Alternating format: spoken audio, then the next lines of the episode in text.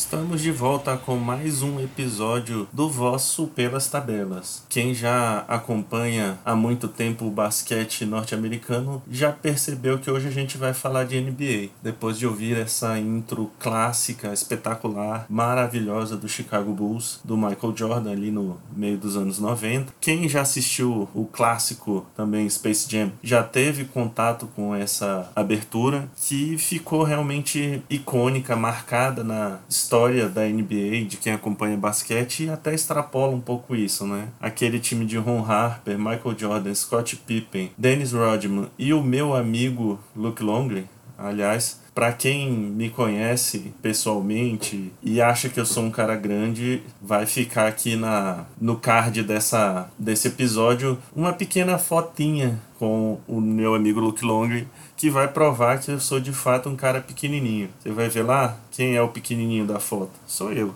O outro é o tricampeão da NBA, Luke Longley.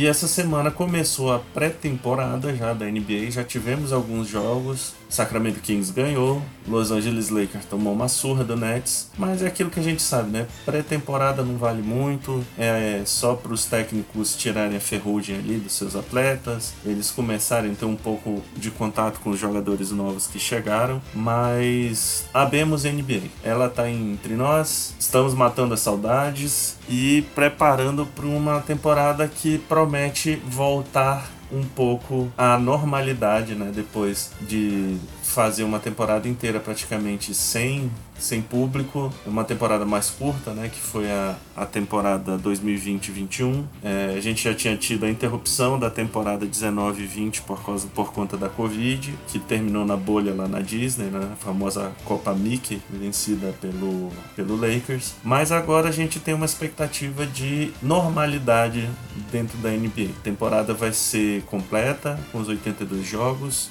e a gente espera ver realmente o melhor basquete do mundo voltando para nós. Com isso, a gente optou de fazer uma voltinha aqui pelos favoritos dessa temporada. Né? A gente não tem ainda muitos dados concretos do que vai acontecer, mas a gente tem já aquela expectativa da formação dos times, de quem manteve, de quem adicionou peças importantes, o campeão da temporada passada, e a gente veio fazer um pequeno power ranking aqui, não, não power ranking completo, a gente não vai falar dos 30 times, mas a gente vai falar um pouquinho dos principais favoritos da temporada. Por tradição, e eu gosto um pouco dessa tradição, quem começa no topo do ranking na temporada seguinte é o campeão. E eu acho que o Milwaukee Bucks tem sim chance de repetir o feito da temporada passada. Apesar de ter perdido o PJ Tucker, que era um de seus principais defensores, manteve a base do time, né? Só o Tucker mesmo que saiu.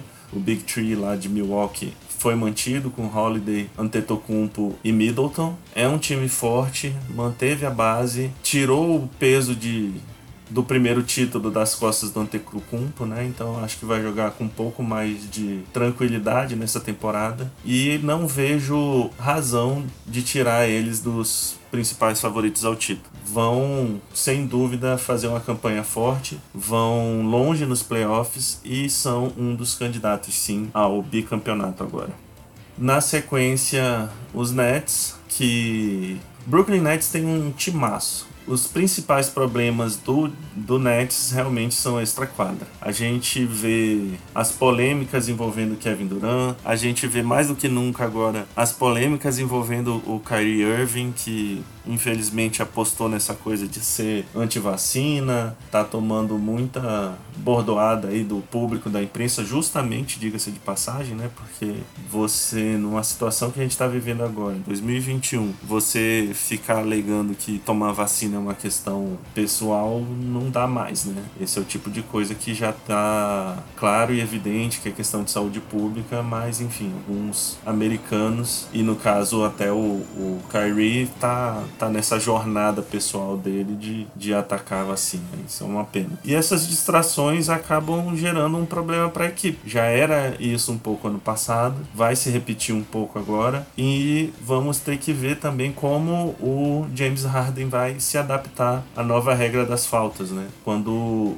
houve uma mudança na interpretação das faltas da NBA que aquele jogador que se atira um pouco no defensor na hora do arremesso, ou se atira muito né, no, no defensor na hora de arremesso, que era uma das táticas de James Harden, essas faltas não vão ser mais marcadas. A orientação é que aquele que não tenha a clara intenção do arremesso não, não terá o benefício dessa falta. Então vai ter que ter uma adaptação grande no jogo do Harden, o nosso querido Barba, e isso pode impactar sim o jogo dos Nets.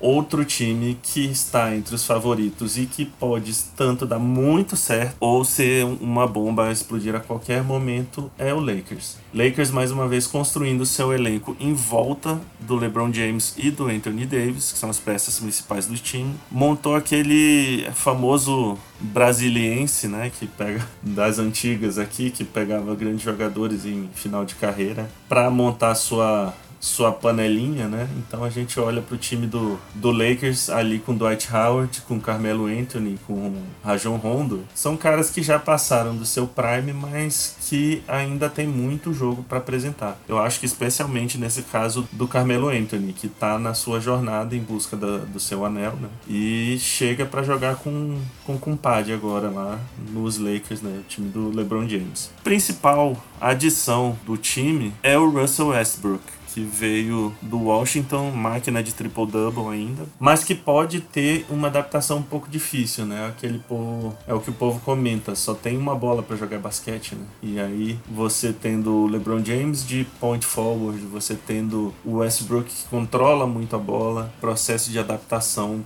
que pode ser complicado. Mas a questão é essa que eu coloquei no começo. É um time que tem muito talento, muito mesmo. Mas a questão é saber se o Frank Vogel vai conseguir botar todo mundo para jogar nas suas melhores habilidades em função do time. Né?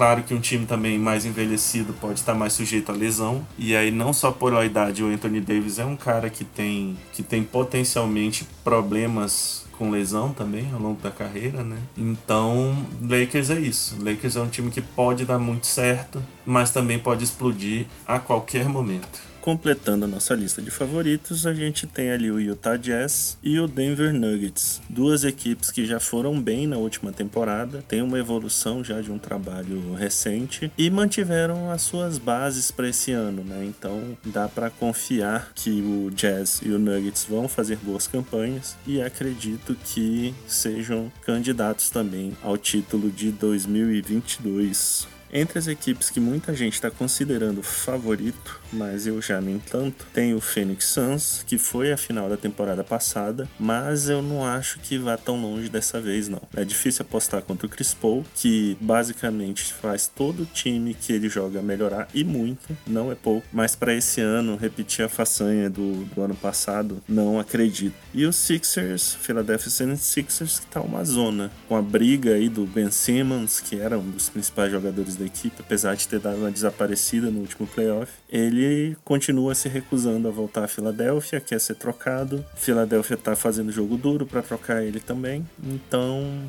vai saber, né? O futuro de Filadélfia tá nebuloso ainda. Mesmo com o Joel Embiid, não creio que vá muito longe esse ano duas equipes que correm por fora que eu acredito que podem ter um bom desempenho e, e talvez surpreender. Pelo lado leste, o Miami Heat tem o reforço do Kyle Lowry, que veio de Toronto. É o armador, talvez, que a equipe precisava e já era uma equipe bastante combativa, né? E o Los Angeles Clippers, né? Porque não dá pra gente também deixar o Clippers de fora, uma equipe que tem dois All-Stars, acredito ainda que Paul George é um All-Star, assim como o Kawhi Leonard, que sempre é é candidato até mesmo a MVP. Acho que o Clippers pode dar jogo e surpreender nessa temporada.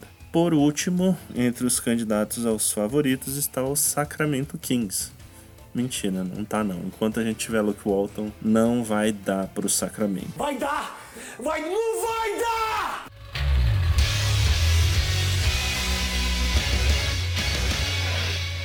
Começando o nosso rolezinho pelas tabelas, falando de que Detroit Lions. Foram dois fiascos nas últimas duas semanas. Foi um esse último domingo tomou um atropelo do Chicago Bears e na semana anterior, mais uma vez, foi prejudicado pela arbitragem. Né? Depois de um delay of game ridículo, a gente tomou simplesmente o recorde de field goal. Sério. Foi uma bicuda de 66 jardas que quicou no poste. Eu acho que eu tenho que parar de falar de futebol americano mesmo. Misericórdia.